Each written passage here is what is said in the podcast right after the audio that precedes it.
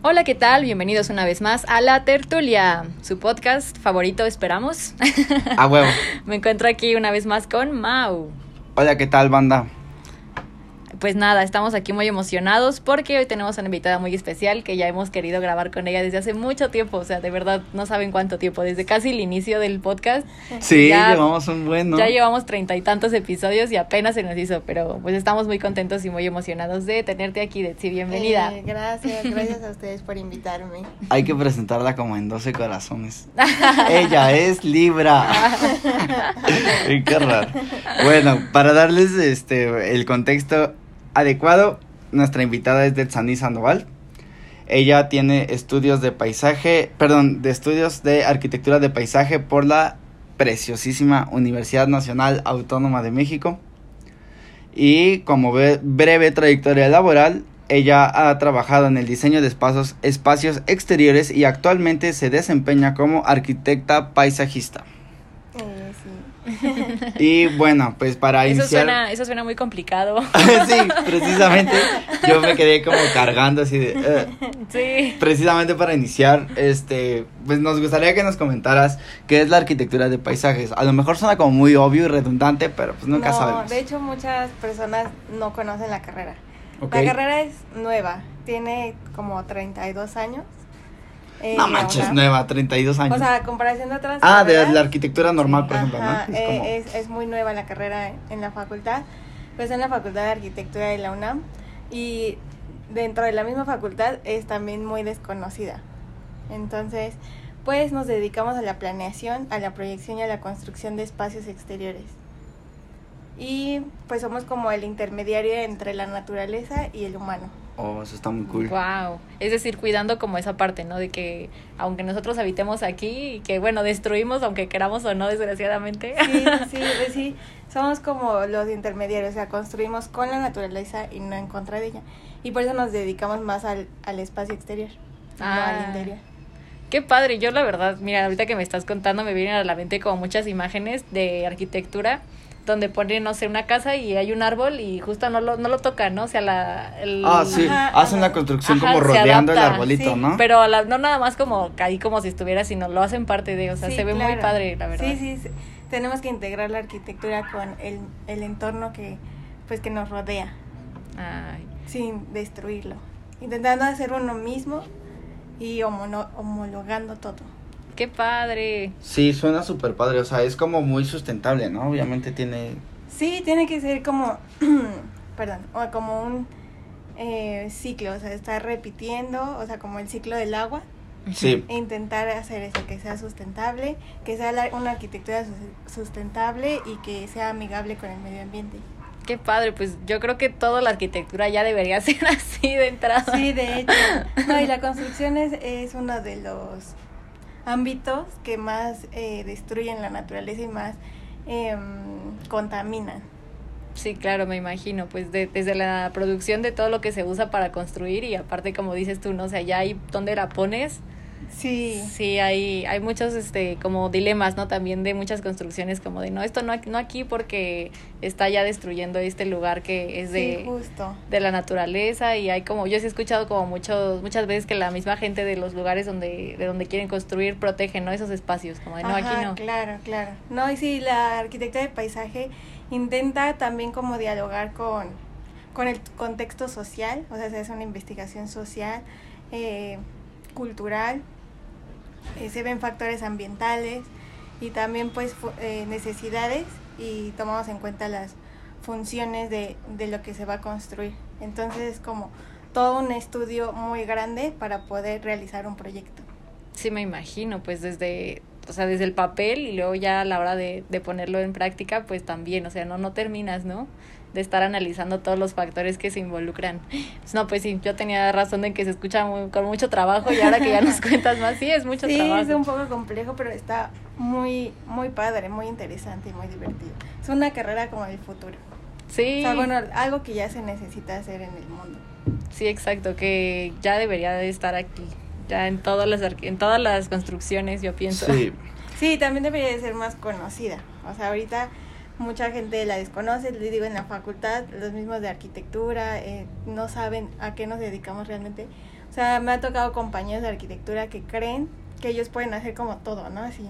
Lo que nosotros hacemos, ellos dicen, no, es que nosotros también lo hacemos, pero nosotros estamos especializados en construir esos, bueno, desde diseñar, proyectar y construir esos espacios que sean urbanos, este, exteriores, todo lo que involucra el exterior. Wow, pues sí, son muchas cosas.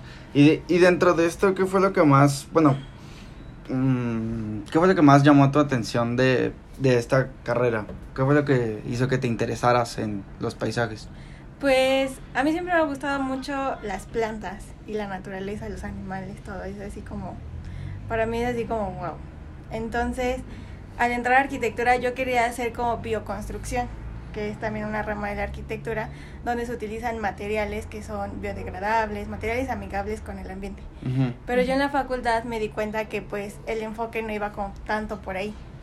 Entonces, o sea, sí hay materias y todo que tú puedes hacer como extracurriculares o como optativas, pero no, o sea, no, no se van tan enfocados a eso. Entonces, dentro de la facultad conocí arquitectura del paisaje, donde eh, involucraban más a la naturaleza, era trabajar con la naturaleza. Entonces eso fue lo que me llamó muchísimo la atención y lo que me encantó, que era lo que no quería, ¿no? Como destruir la naturaleza o contaminar más, porque ya somos una huella de contaminación muy, muy difícil, muy complicada. Entonces era como mi parte hacia el mundo. Entonces, pues estudiar esto es como eh, lo que yo puedo darle al, al mundo, eh, a la sociedad. Entonces por eso me encanta y y trabajar en ello ahorita también es como fascinante. Qué padre. No, pues lo vuelvo a repetir, todos deberíamos estudiar eso. Ah, bueno, no, no me refiero a, a, esta carrera en particular, sino esa parte de cuidar la naturaleza. No creo que en todas las profesiones siempre puedes tener como conciencia de eso y justo hacerlo con esa parte de responsabilidad, ¿no? Sí. Y pues bueno, aquí en arquitectura pues ya, ¿qué digo? No o sea, ya es 100% aplicado, o sea, realmente estás tocando, digamos así, la naturaleza. Sí, está muy padre, la verdad está muy bonita la carrera. ¿Y no, no, no tuviste otras eh, especialidades en arquitectura que igual te hubieran llamado como la atención dedicarte? Mm, pues sí, había como de arquitectura, pues bioconstrucción. Ajá. Eh, también este la parte de ay, de iluminación me gusta mucho y también lo de los teatros, la acústica y todo eso me encanta. Está padre. Escenarios, el diseño de interiores también me gusta mucho. De hecho, me gustaría como eh, complementar mi carrera con alguna especialidad en diseño de interiores para que sea como el diseño de interiores y el diseño de exteriores. Órale, sí. Entonces sí, sí me gustaría mucho también complementar esa parte de mis estudios. Yo creo que más adelante lo voy a hacer. Estaría increíble. Sí, y, y, y tú crees que, que esta sí sea como la carrera así como del futuro, igual y no del futuro, pero sí que todos nos encaminamos a, a, a que nuestras carreras tengan un enfoque mucho más ambiental como, como la tuya. Pues yo creo que ya es una necesidad, es una necesidad del humano, o sea, porque pues ya, o sea, nos dedicamos a consumir, a destruir, consumir, destruir, o sea, ya en lugar de hacer eso hay que construir algo sustentable y que pues nos deje para seguir viviendo como humanos, como especie. Y también pues aprender a convivir con la naturaleza porque somos parte de ella, o sea, no estamos separados, no somos el humano siempre se ha creído como superior a, a lo natural, pero somos parte de. Entonces, tenemos que cuidar lo que es de nosotros. Y yo creo que todas las carreras deberían de enfocarse en algo así, porque ya es una necesidad, es algo que se debe hacer. Totalmente de acuerdo y que aparte es como el mejor de los escenarios, yo digo, para todos, ¿no? O sea, si realmente las carreras todas y los profesionistas estuvieran enfocados siempre en cuidar esta parte ambiental, pues tendríamos una calidad de vida mayor a la que tenemos ahora, yo pienso. Entonces, pues no es como que digas, ah, tengo que sacrificar, ¿no? Al contrario, es como evolucionar, yo lo veo de esta manera. Es como evolucionar, claro. Y, y es posible crear espacios así como verdes y, y, bueno, más bien, es posible hacer que la naturaleza renazca de un lugar donde parece que no hay. Sí, claro. O sea, porque de hecho yo, bueno, yo me acuerdo que una vez que me comentaste que ibas a tomar como esta, esta especialidad, lo primero que pensé fue así, no manches, pero la CDMX ya está toda atascada de pavimento y yo, yo tenía como la ignorancia y bueno, creo que la sigo teniendo y por eso es que te pregunto, si se puede como rescatar y transformar espacios este llenos de pavimento y así, y construcción en, espacios naturales se puede o, o Sí, no? claro, sí se puede eh, copiar un poco el ciclo de la naturaleza. O sea, por ejemplo, podemos aprovechar espacios urbanos como los camellones para hacer jardines de lluvia. O sea, la Ciudad de México tiende a inundarse demasiado. Entonces, podemos hacer como un proyecto de paisaje donde eh, los camellones sean utilizados como jardines de lluvia. ¿Qué son los jardines de lluvia? Los jardines de lluvia son jardines donde se cuando llueve el agua se filtra se filtra al manto acuífero, pero obviamente lleva un diseño. Eh, se ponen filtros, fi- filtros, este, habla así como un dren francés que lleva arena, grava, este, vegetación y la, es vegetación acuática. Entonces lo que hace es que el agua se filtra al manto acuífero y se vuelve a recargar. Wow. Entonces se puede aprovechar muchos espacios así, o sea, en este caso los camellones. Sí. Tenemos todavía eh, espacios de conservación natural, eh, como los bos el bosque de Tlalpan, eh, el Ajusco, Ujú. en Xochimilco todavía las Chinampas, eh, el volcán Teutli. Todo eso se puede- Chapultepec, ¿no? También. Chapultepec sí también, o sea, es, eh, funciona como un parque urbano.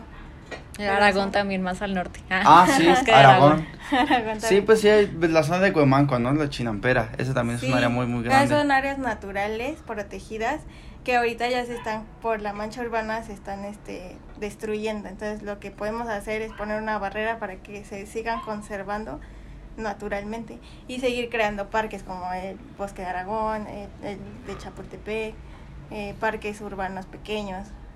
Sí, eh, claro. ¿Qué creen que ahorita que están comentando esto de, de cuidarlos? Ahí es que ahí les va un chismecito, pero Ah, huevo, ya entramos a la sección del chismecito tan temprano. pero me parece como increíble, o sea, ahí bueno, les cuento por mi casa, por su casa. Gracias. Hay, Gracias. hay como un parque que pues la gente va a correr, es grande, o sea, normal, ¿no? Como los que todos conocemos. Ok. Y de repente empezaron a construir casas adentro y fue así como de ¿Qué qué. pedo? Ajá, exacto, como Ay. de cómo. Y la gente te decía, no, pues yo compré, ¿no? Yo aquí compré el terreno. No. Y de- cuando en la entrada dice, ¿no? Protegido, zona protegida, CDMX, o sea, ¿cómo, no? Y pues sí, o sea, resulta que había una persona que ilegalmente le decía a la gente que él vendía y les vendía terrenos, pero avanzó a tal grado que ya había construcciones, o sea, ya había No como bases de casas y pues toda la gente empezó como a hacer denuncias, ¿no? Anónimas o no tan anónimas de que, oigan, aquí ya están construyendo, ¿cómo creen? Pues yo vengo a correr y ya hay una casa, ¿qué onda, no? Ajá, y, y ya, des- pero o sea, imagínense el tiempo que pasó para que ya hubiera No construcciones, manches, así ¿no? de el árbol donde siempre estira ahorita hay un pinche- una pinche taza de baño, Ay. ya se escucha ahí una persona bañándose o cagando. Sí, o sea, y, y de verdad, o sea, yo creo que si esto se lo contamos a alguien que no es de aquí, van a decir, ¿cómo? ¿No? O sea, ¿cómo? es como si yo ahorita voy allá a Chapultepec y quiero empezar a... Mi, mi México mágico. Ajá. Sí, así justo pasó con las chinampas, la zona chinampera. O sea, nuestros abuelos nos cuentan que era agua cristalina, que se veían los peces, que se veían los, a- los axolotes, los, los animales que son Ah. nativos de aquí, de Xochimilco. Espera, espera, antes hay que definir tantito qué es como zona chinampera porque hay gente Ah, que nos sí. escucha de otros lados y necesitamos darle contexto a veces, ¿verdad? Ok, Sí. Pero yo no sé cómo definir la zona chinampera. Bueno, la zona chinampera, uy, es que es como muy histórico. Es una, es como una zona arqueológica que todavía nos queda en la Ciudad de México. Eh, si tienen la oportunidad de venir, visítenla, porque es el, es la manera en que se vivía en la época mesoamericana. Eh, son, son islas que hicieron los humanos en ese en- entonces, ellos tenían como un em- mejor entendimiento del entorno. Entonces crearon islas, porque antes esto era un lago, la Ciudad de México antes era un lago enorme. Bueno, era la cuenca de la Ciudad de México, o sea, toda la zona metropolitana Sí, sí, sí. también abarca. Entonces, este, pues la- las personas de esa época eh, hicieron estas islas con tierra y ahí empezaron a vivir y hicieron, eh, crearon su forma de vida así. Ok. Entonces, es las chinampas, ahorita queda un pedacito pequeño de lo que era antes, que está en Xochimilco, en la Ciudad de México. Y eh, pues ahorita eh, tiene problemas porque ya empezó la invasión de asentamientos irregulares, donde la gente va y se compra según su terreno. o no. Y pasa lo que tú dices, ¿no? también- Del parque. Ajá, pasa justo eso. O que lamentablemente igual políticos por ganar votos se los regalan. Y la gente llega de otros lugares que no, que no aprecia como esos lugares porque pues no, no nacieron ahí, no, los, no crecieron ahí. Entonces, no los trabajaron nunca. Ajá, los descuidan, ponen su casa, no tienen drenaje porque son eh, asentamientos irregulares, no, no cuentan con, con servicios como luz, drenaje, agua potable. Entonces, pues es gente que vive así, o sea, que avienta sus desechos al, al lago, le empieza a Ah. contaminar. Eh, son gente que carece de agua, entonces todo el tiempo tienen que ir a cargar su agua, no tienen luz. Eh, entonces así, así empiezan, ya después se empieza a urbanizar, ya empiezan a meter todo, pero todo a la, a la mala, se empieza a destruir el ecosistema y pues ahí andamos, intentando rescatar esos lugares. Ay, no, qué horror. O sea, a mí me entra bien un dilema, ¿no? De, porque son dos partes, uno quien lo vende y otro quien lo compra. O sea, no sé, no, no, no, no entiendo. De manera ilegal, o sea, por ejemplo, en el que la anécdota que yo les contaba, pues es ilegal, ¿no? Nadie obviamente les vendió. Obviamente fue un fraude que no dudo que se hayan pagado, pero pues en realidad no era nada como derecho, digámoslo así. Pero por ejemplo, como dice Betsy, en los casos donde sí hay políticos que por un voto lo venden, ay, híjole, o sea... Sí, no- está no como sé. muy jodido el asunto, ¿no? Sí, Sí. súper feo. O sea, Muy triste. Sí, y aparte también tú como comprador, pues como justamente también decía Detsy, o sea, tener la conciencia de que, cómo, ¿no? O sea, cómo voy a ir a habitar ese lugar que pues es, es un lugar especial y ya de los pocos que quedan eh, así aquí en la ciudad, pues no, o sea, aparte, pues, o sea, no quiero decir que hay mucho espacio porque también ya estamos muy sobrepoblados, pero pues sí hay lugares, o sea, dices, te puedes ir a otro lado, no Sí. sé, ¿no? Sí, claro. Sí, y de hecho, este, te- nos comentabas que, que te gusta mucho viajar, ¿no? Y afortunadamente en esta carrera has podido viajar Uy, sí, un chingo como para desarrollar pues esos, esos conocimientos tan necesarios que son en tu carrera, que es la arquitectura de paisajes. ¿Y como a qué lugares has ido? Uy, un buen. Eh, pues el viaje que hice con arquitectura de paisaje fue a Yucatán, a Mérida, Campeche y a Tabasco. Y pues, eh, pues es ir a, a ver como pues la zona, eh, las zonas arqueológicas, eh, Celestún, que es eh, un manglar, eh, ver la importancia que tienen los manglares dentro de esta zona, porque para los huracanes son súper importantes. Ajá. Y ahorita Sí, también, se están eso. destruyendo porque se está, está creciendo la ciudad, ¿no? Y destruyen por hacer hoteles o casas o así, entonces estos manglares, estos ecosistemas se pierden también y los huracanes llegan y llegan con mayor fuerza y destruyen. O sea, hay un dicho que dice los, los desastres no son naturales. Ajá. Sí. Este, más bien los provocamos los humanos al destruir estos espacios tan importantes que nos ayudan a, pues, a protegernos de los riesgos. Sí, claro, la naturaleza es como si reaccionara, ¿no? Y nos dijera, oye, espérame, me estás ya haciendo daño, ¿no? Necesito como encontrar otra vez un balance. Sí. Sí, en Tulum pasó eso, ¿no? Bueno, eh, para la gente que es de afuera, hay una zona en México que se llama Tulum y, eh, Playa del Carmen y Cancún y así, que está ubicada en la península, ahí en el, en el Golfo de México. Y este, esta zona tenía la característica de que era de selva, ¿no? Prácticamente, que es justamente el área donde se establecieron los mayas Ajá. en los tiempos prehispánicos. Y yo, yo me acuerdo que se menciona mucho que an- antes, hace como mm, 30 años, este era pues prácticamente un sitio olvidado por Dios, no había ningún asentamiento urbano y ahorita ya pues está todo atascadísimo de... Sí, de Bueno, igual y no atascadísimo de hoteles, pero pues todavía sí, ya llegó la está mancha creciendo, urbana, sí. ajá, y está creciendo, justo, está creciendo demasiado, de hecho apenas, bueno, no quiero quemar a nadie, pero... este, pues, un- este... Ajá. Bueno, mejor omitiré El primo de una amiga. Digamos que este, pues sí hay muchos, hay muchos proyectos de, de crecimiento en, en estas zonas. Y yo me quedo pensando así, no manches, pero pues le van a dar en la madre a lo que más nos gustaba de la zona, que es como la vegetación, la naturaleza y todo lo de allá.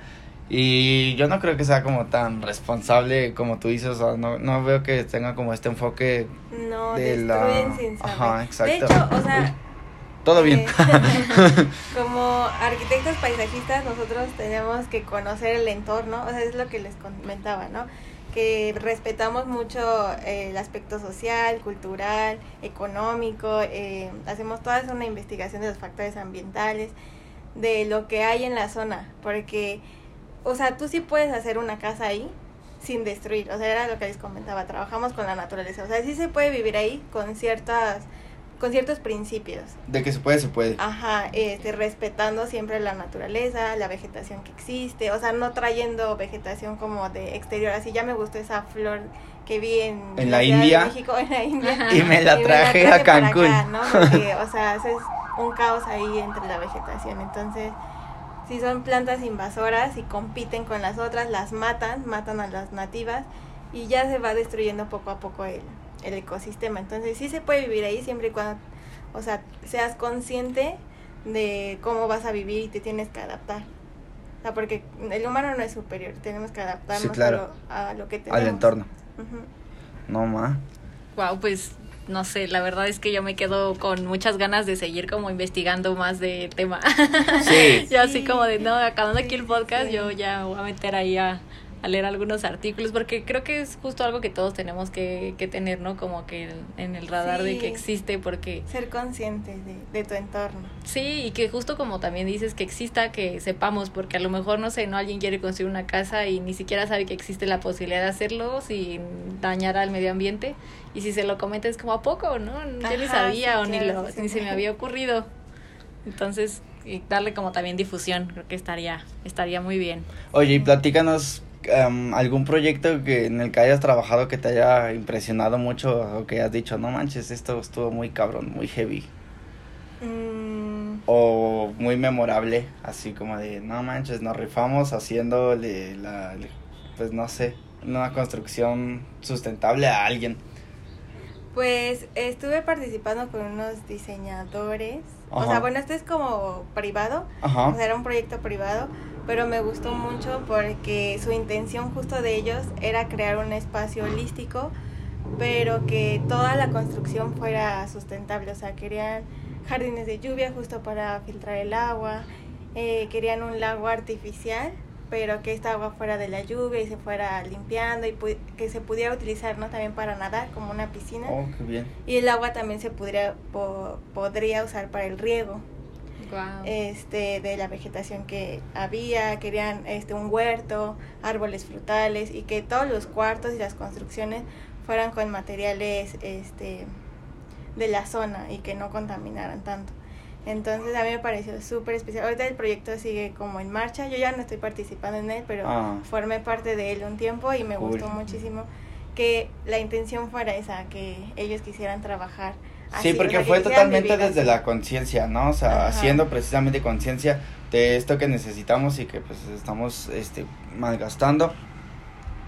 Y pues fue algo que, que te sumó a ti mucho emocionalmente, pero Sí, Y fue uno de mis primeros proyectos y estuvo, estuvo muy ¿Fue el padre. que el de Morelos o Ajá, era otro? Era el Morelos. Era el de Morelos, ¿no? Sí. O sea, tú, es- tiene como un año. Ajá, como un año. Mm, ya. Sí, es que en un momento luego le dábamos right. Ah. Ahora le vas. Allá con los A- a arquitectos, ¿no? Decías. Ajá. Sí, ya me acuerdo que llegaba y decía, no manches, neta, que iba a chambear porque era como un bosque así, o sea, había como casitas chiquititas, Ajá. como una mini, mini, mini, mini comunidad en un Sí, es que es un pueblo, es un Y pueblo yo, muy, "Guau". muy pequeño. Wow. Y toda la gente estaba muy contenta de que eh, existía este centro porque los dueños también querían que se impartieran talleres gratuitos para la comunidad. Mm. Entonces era, y también que la comunidad pudiera dar estos talleres, o sea, que fuera eh, como una escuela y, Sí. o sea, conscien- de conciencia, o sea, sí, porque se iba a impartir este disciplinas que se iban a compartir entre ellos y aparte iban a vivir en un lugar eh, pues agradable y al mismo tiempo sustentable que estaban conviviendo en- entre todos, ¿no? Entre naturaleza y humano. Ay, qué bonito. qué padre. Ya me quiero ir a vivir ahí cuando.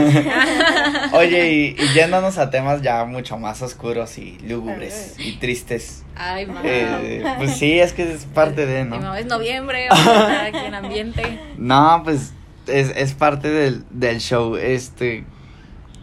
Los obstáculos a los cuales se enfrenta un arquitecto de paisajes, ¿cuáles son como los más densos? Pues, Yo me imagino ajá. que de entrada como pues falta de lo que hemos hablado, falta de conciencia, pero también yo pienso que hay como mucha corrupción, ¿no? En esa industria.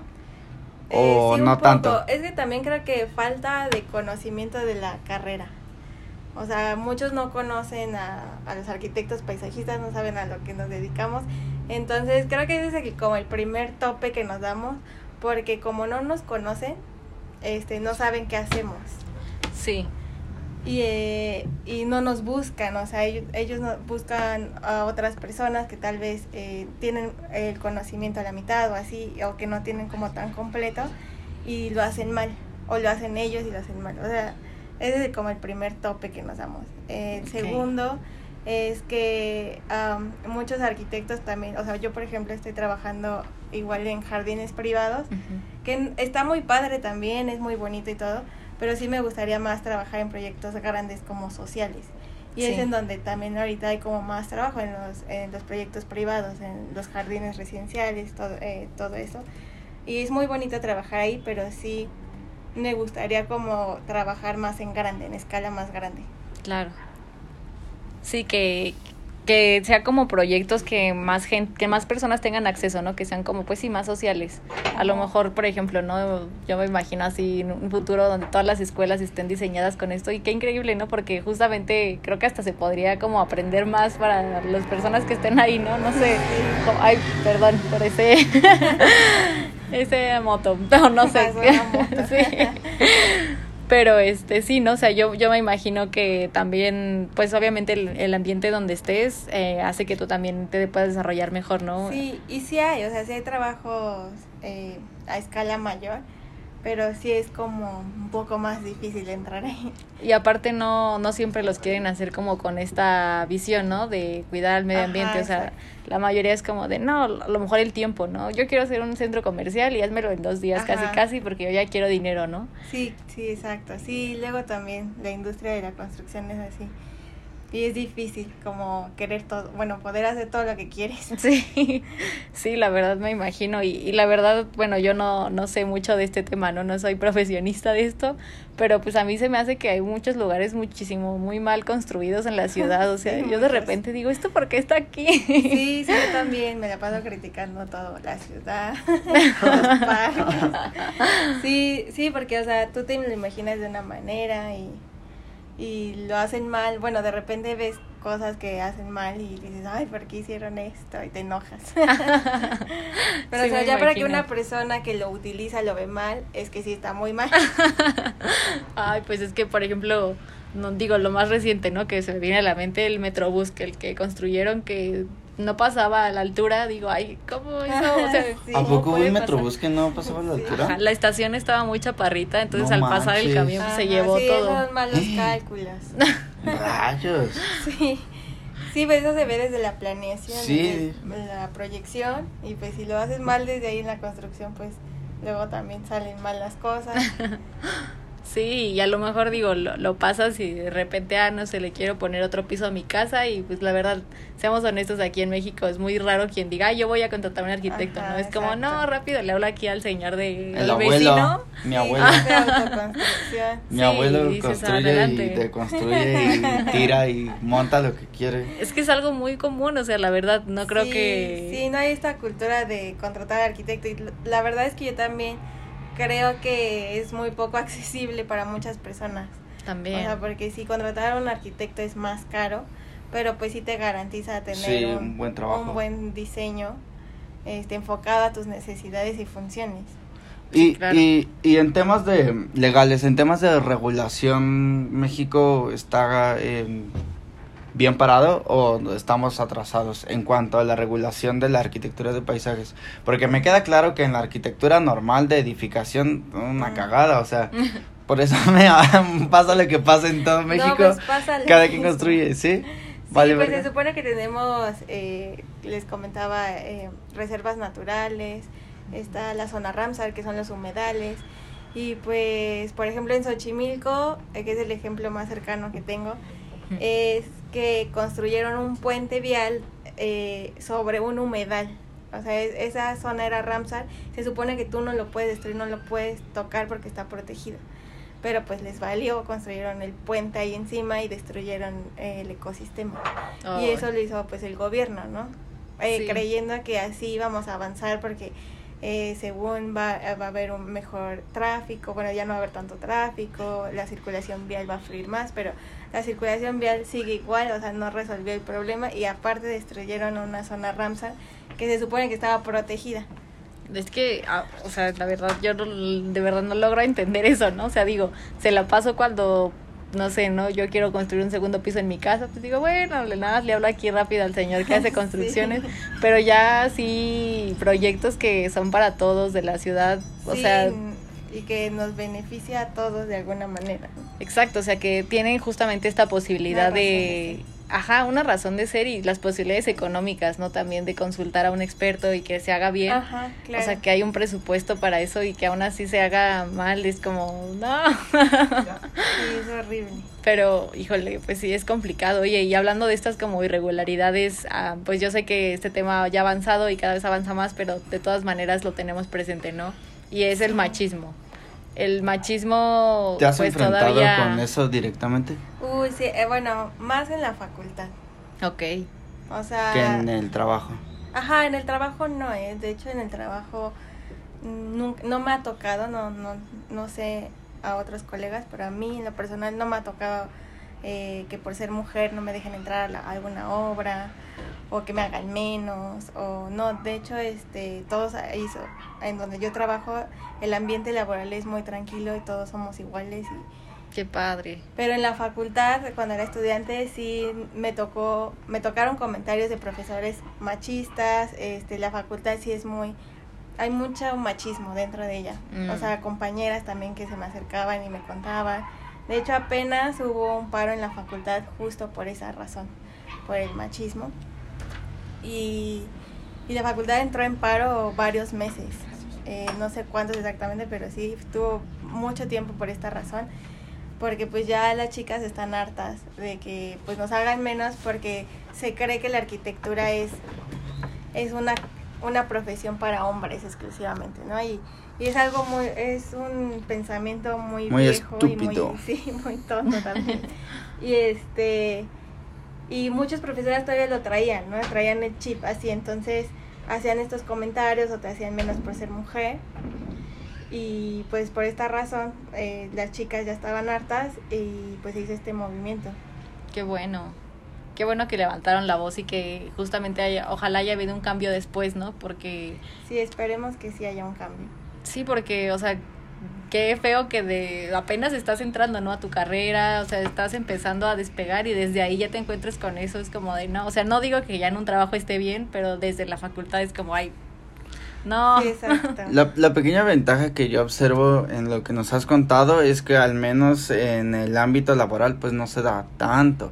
Porque, por ejemplo, nosotros en nuestra carrera, el, bueno, estamos en administración y obviamente está enfocada como en la alta dirección, ¿no? Ya sabes, en, en dirigir. Y ahí sí, lamentablemente, en el aspecto laboral sí está muy cabrón, ¿verdad?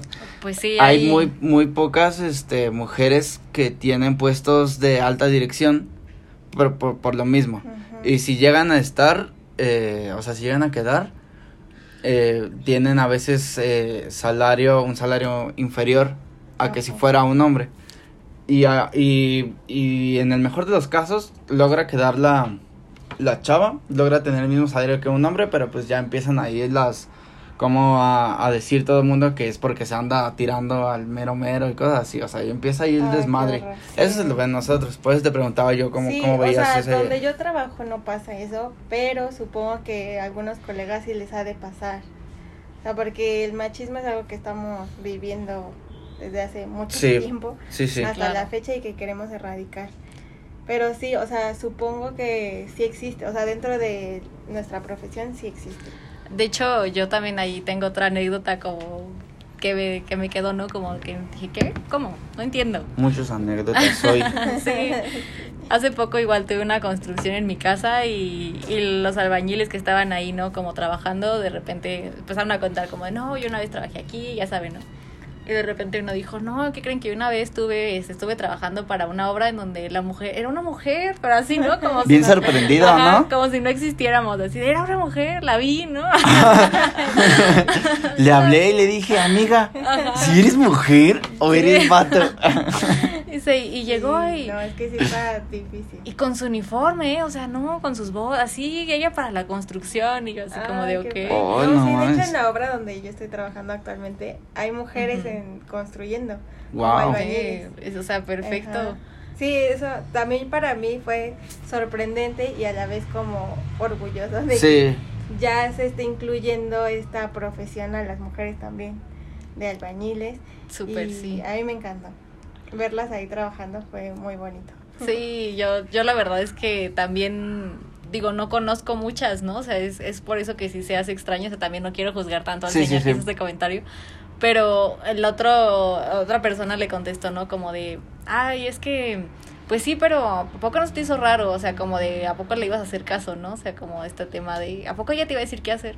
Pues sí, no, pero sí le sabía, ¿eh? O sea, me refiero a que yo me pongo en el lugar de esa persona y no es como que llega un, un hombre y les va a decir qué hacer y rápido, ¿no? Sino es como un proceso más largo de que, "Mm, ¿y a poco lo va a hacer caso? O sea, como si tuvieras que demostrar que sí puedes para que te puedan hacer caso. No. Ay, sí, Entonces dije, ay, o sea, dentro y yo solita, ¿no? Me, Sí. me debrayé pensando en situaciones hipotéticas que le pudieran haber pasado. Pero justo, o sea, creo que lo importante es eso, que sigan estando presentes las mujeres en, en la industria y diciendo, mira, sí se puede, ¿no? Y sí existimos y aquí estamos. Y en este tema laboral de las de la inclusión de las mujeres, este, tú sí notas, por ejemplo, que, bueno, es que no sé cómo se organizan en construcciones grandes de, por ejemplo, plazas o unidades habitacionales grandes. O sea, es como un arquitecto el que está o ingeniero a cargo de todo o son como varios. Son varios, hay, hay, va- Pero dentro de esos varios debe haber, eh, bueno, es que te- yo tengo la estructura muy marcada por mi formación, Ajá. pero hay como, aunque sean varios, hay un güey que sea como el principal o una persona. Pues hay, eh, los principales son socios, ¿no? Son construc- una constructora, eh, nosotros como despacho de paisaje y uno de arquitectura. Ajá. Entonces, cada quien pues tiene a su líder. Luego vienen nosotros que somos los proyectistas, que somos los que diseñamos el espacio, eh, pero trabajamos en equipo con arquitectos, topógrafos, ingenieros. eh, somos mucha gente, muchas profesiones multidisciplinarias trabajando en un solo Wow, qué proyecto. chido. Y, y eso desencadena mi siguiente pregunta, porque entonces, bueno, más bien lo que, que a lo que quería llegar con esto es que eh, si has notado que hay mujeres en puestos fuertes Sí, de sí, toma sí. de decisiones y de diseño así cabrón, o sea, Ajá. que sí tienen equipos a su cargo. Sí, la... Sí, son eh, notables, de ¿no? O sea- mi despacho la líder es mujer. O sea, la que liderea como el de- despacho es mujer.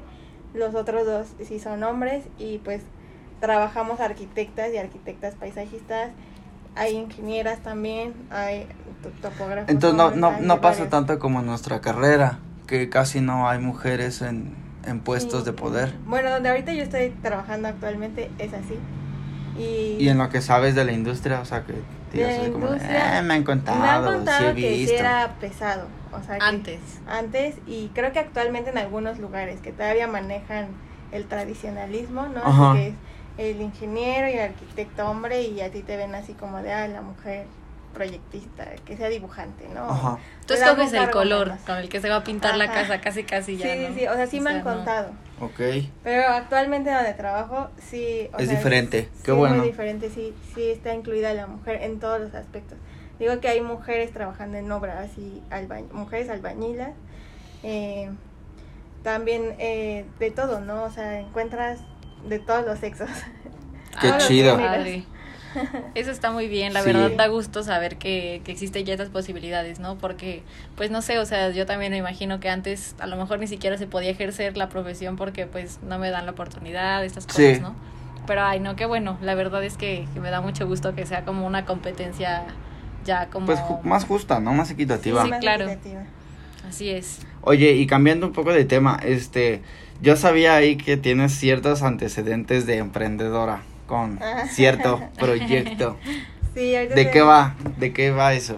Estoy haciendo un proyecto eh, de macramé, o sea, yo tejo ¿Qué es como el, El macramé? macramé es una técnica de tejido que viene de... Ay, no recuerdo bien, pero voy a investigar. Ujú. Es- o sea, sí lo tengo más o menos presente, pero es muy antiguo. O sea, es, la técnica es muy antigua. Y em, pues como que lo heredaron los franceses y de Francia llegó a, a otros países como México. Occidente, sí. Y, y la técnica es este hacer nudos eh, tejiendo con, la, con las manos y creas cosas, lo que sea, Wow. ¿no? Lo que tú Ese es el macramé, imaginar. ok. Es el macramé. Entonces yo estoy tejiendo ahorita, pero relacionado con las plantas. Entonces estoy haciendo eh, colga- eh, como macetas colgantes, redes, donde puedas tú colocar tu maceta y tu plantita para que puedas ponerlo en, en cualquier espacio Ay, qué que padre. te Está guste tu cool. casa o de cualquier lugar, ¿no? Oficina, lo que sea. Sí, Entonces ahorita estoy haciendo eso, yo tejo a mano las, las redes. las redes. eh, ah, todo está hecho a mano. ¿Y es, Eh, es difícil aprender eso o más o menos? eh, o pues fácil? es cuestión de práctica. Como todo. Ajá, o sea, yo tomé cursos y ya pues practicando pues ya este vas agarrando igual mañas y tips y atajos y vas haciéndote más rápido. Pero está, a mí me encanta porque es como un hobby aparte, o sea, me relaja, eh, me desestresa y me Ah. gusta y aparte pues es mi proyecto de emprendimiento ahorita. Ay, qué padre. Pues qué bueno que, que te decidiste a aprender y también a emprender, ¿no? Porque pues también siempre da miedo, ¿no? Como ese brinco de, ay, lo hago, Sí. no lo hago, ¿qué? ¿Va a estar bien? Sí, justo, a mí me daba miedo, pero así publiqué así como mis primeras redes y ya todo el mundo me preguntaba cuánto cuestan y las vendía. Ah. Y yo dije, ay, Le creo que de aquí soy. Precio y cuánto cuesta. yo, yo, yo, te pre- yo te mandé ese, no creo, el de precio y cuánto cuesta. Y ya después dije, jaja, tanto. Yo vi uno que decía así, ¿a cuánto la paleta de peso? Ah, sí, sí, es cierto. ¿A cuánto la maceta de a 200? Ah. Oye, y, y hablando ya como en, en desmadre, ¿te has topado con estos clientes que no leen y no quieren leer de que tipo dices? Ah, Vendo sí. playera de color rojo, talla mediana, única talla y único color. Y te preguntan, ¿tienes en azul? Ay, sí. ¿Tienes en grande? ¿Cuánto ay, cuesta? Y tú, no mames, culero. De- Pues ahí dice, güey. ¿Sí te has topado con esa gente? Este, ah, por el momento no, todavía Qué no. bueno. Todavía no, porque también... O que te quieren regatear mucho, así de ya, no manches. O sea, supongamos, hiciste un trabajo que cuesta 200 pesos y te dan donde ya, déjamelo a 180, a 170, y así regateando No, en mala me fe. han regateado, eh. Qué bueno. Como que la gente sabe el trabajo que hay detrás. No sé, o sea, la gente que le gusta el macramé. Sí. Mm, eh, lo entiende. Hay muchos que como que investigan antes o no sé. Y saben, saben como que es, es em, artesanal. Pues sí, lo que lleva, Sí. ¿no? O sea, más bien valoran, son conscientes, valoran. O sea, valoran. bueno, no me ha tocado alguien que no lo valore, pero la mayoría que me ha comprado sí ha valorado como el trabajo y, y sí preguntan y todo y, y les doy como un precio justo, porque tampoco me elevo así demasiado y pero tampoco desvalorizo como el Claro, trabajo claro. que hay detrás, ¿no? Porque, Sí, o sea, claro. para mí es un hobby y me la paso bien, ¿no? Pero sé que hay un trabajo detrás y que Sí. tengo que valore- valorizar Sí. el trabajo. Sí, Entonces, claro. si, le, si le pongo un precio, no es tan no es tan elevado como les digo, pero sí es justo para las personas también. Perfecto. Ay, qué padre. ¿Y qué proyectos tienes en mente? O sea, pues no sé, ahora, bueno, conforme a- avance el tiempo, ¿vas a ir proyectando abrir tu despacho o algo así? Sí, de hecho también soy freelance Ah, qué y chido. hago proyectos este con, con dos colegas más eh, y estamos haciendo nuestro despacho que se llama Agave Studio. Próximamente lo verán. Wow, Ey, sí. Aquí tenemos puras premiers aquí Sí. en el podcast. Sí. y, y pues igual, ¿no? Este, pues queremos dedicarnos también a, a lo que les digo, a hacer proyectos grandes, regionales, urbanos. Pero ahorita estamos empezando con proyectos pequeños. Y igual nos pueden contactar si necesitan un jardín o un espacio que quieran transformar. Sí, de hecho ahorita, bueno, casi siempre, no casi siempre, siempre dejamos al final las redes para cualquier pedo. Sí, para que puedan también darle continuidad, porque, pues imagínate, nosotros aquí contándoles y no les decimos dónde van a decir, ah, muy padre, pero y luego dónde, dónde ¿Dónde puedo comprar, dónde puedo hacer, ¿no? Sí, Sí. claro. Sí, está muy padre. Estamos empezando apenas, pero poco a poco íbamos creciendo. Tenemos proyectos chiquitos ahorita, como les comento, pero ahí vamos poco a poco. Qué padre. Sí, pues yo, yo me acuerdo que cuando Sam iba a empezar con, con su construcción de su hogar, bueno, lo que, lo que contó hace rato, con la anécdota del albañil, yo te iba a decir, a- pues, de hecho creo que sí te comenté algo, pero pues ves que por temas de logística, o igual y no te dije, pero pues desde por temas de logística, porque sí están muy retirados ambos domicilios, Sí. sí es como de no mames. Sí, es, es más complicado ahí el, el vínculo. Ay, pero, Pero- bueno, ya tienes tu casita. Sí, ya quedó, Ay, muchas gracias. ya quedó. Ahorita le voy a enseñar así de, oye, aquí, mira, ya se me cayó el techo porque como que veo que aquí quedó raro. Ay, hay muchos maestros albañiles que saben mucho. o Sí. sea, por la experiencia también que han trabajado. eh, tienen ma- a veces tienen mayor conocimiento que un arquitecto, ¿no? Porque les ganan por la experiencia. Sí, Y entonces Sí. también, sí, son personas de mucho respeto. Hay muchos maestros que sí se la saben muy cañón. La verdad que sí, todo, así que todos, todas, cada persona que colabora en esta industria de la construcción, pues sabe, ¿no? Y sí, todos Tiene- tienen su lugar. Sí, Exacto. claro. tienen un rol importante. Sí, te digo que es multidisciplinario. O sea, nosotros trabajamos con agrónomos, perdón, con agrónomos. Mi gallo de Lolita. el gargajo de Lolita ya a punto de salir. El espíritu que, que anda siempre en las grabaciones. con agrónomos, Metanfetaminas. geógrafos, eh, topógrafos, eh, arquitectos, urbanistas. O sea, somos muchos. Sí, me, me imagino y, y cada quien yo esperaría que justo tengan como esta, esta mm, responsabilidad, ¿no? Esta conciencia de que cuiden todos al ambiente. Digo, en menor o mayor escala, como dije hace un momento, yo creo que todas las profesiones podemos hacer algo, entonces pues siempre que te hablen así, aunque seas, no sé, un abogado, así que... eh, Sí, que a lo mejor digas, pareciera "No". que no tiene nada que ver, ¿no? O sea, me imagino, imagínate que en la construcción de repente llega alguien de trabajo social, así como de, ¿qué, qué- qué ¿Qué? pedo? Ajá. Pero pues no, uno nunca sabe, es precisamente lo que estábamos hablando con nuestros invitados anteriores.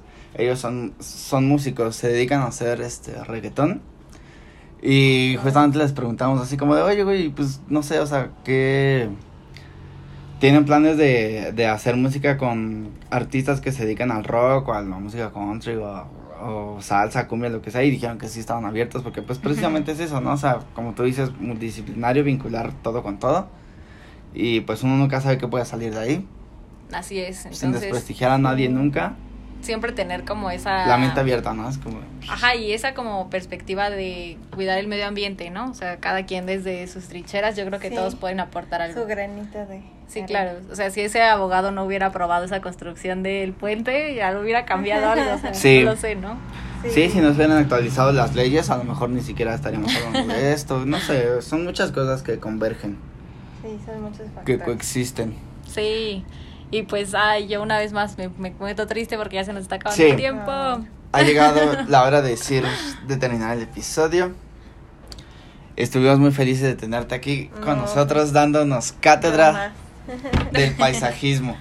No, pues gracias por la invitación. Ya era hora. Sí, por fin se nos hizo, no manches, cuántos fin. pinches meses esperando. Y aparte, o sea, este era uno de los temas que queríamos hablar, pero todavía queremos hablar más, así que ojalá podamos otra vez tener Sí, una el segunda futuro. parte, Sí, ya claro. con otro muchas tema. Gracias por invitar. Yo feliz de estar aquí. Ay, muchas gracias. Gracias por quitarnos de nuestra ignorancia. en Ujú, mucho- en, en, en ciertos temas. Sí, claro. Y pues nada, que también pues eh, nos habías como esta posibilidad de cómo se pueden hacer las cosas, ¿no? De una mejor manera. Y pues si nos quieres repetir tus redes, Ah, sí. repetir, ¿no? Pero espera, Decírnoslas, primero las diciendo. personales, si quieres, y después las de tus proyectos, que son las pues del emprendimiento y el despacho, lo que tú quieras darnos. Pues mi Instagram eh, personal es Detsanie con D de dedo, E de estrella, T Z A N I E en Instagram y Mukrama es la de mi proyecto personal, también de macramé y plantitas, es M O W O y Krama con K de kilo.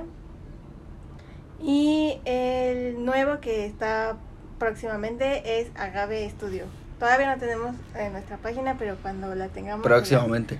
Pues mira, cuando la tengamos, eh, vamos a... Actualizar la descripción de este Sí, podcast. no, no, y déjate, y cuando la tengamos, eh, la vamos a nombrar en el podcast para que la sigan y si están interesados en contratar sus servicios. O sea, Sí. aunque no tenga nada que ver, aunque no seas tú la invitada y no tenga nada que ver lo que estamos hablando con, se va a dar como el espacio, el Ah, spot de comercial, así de...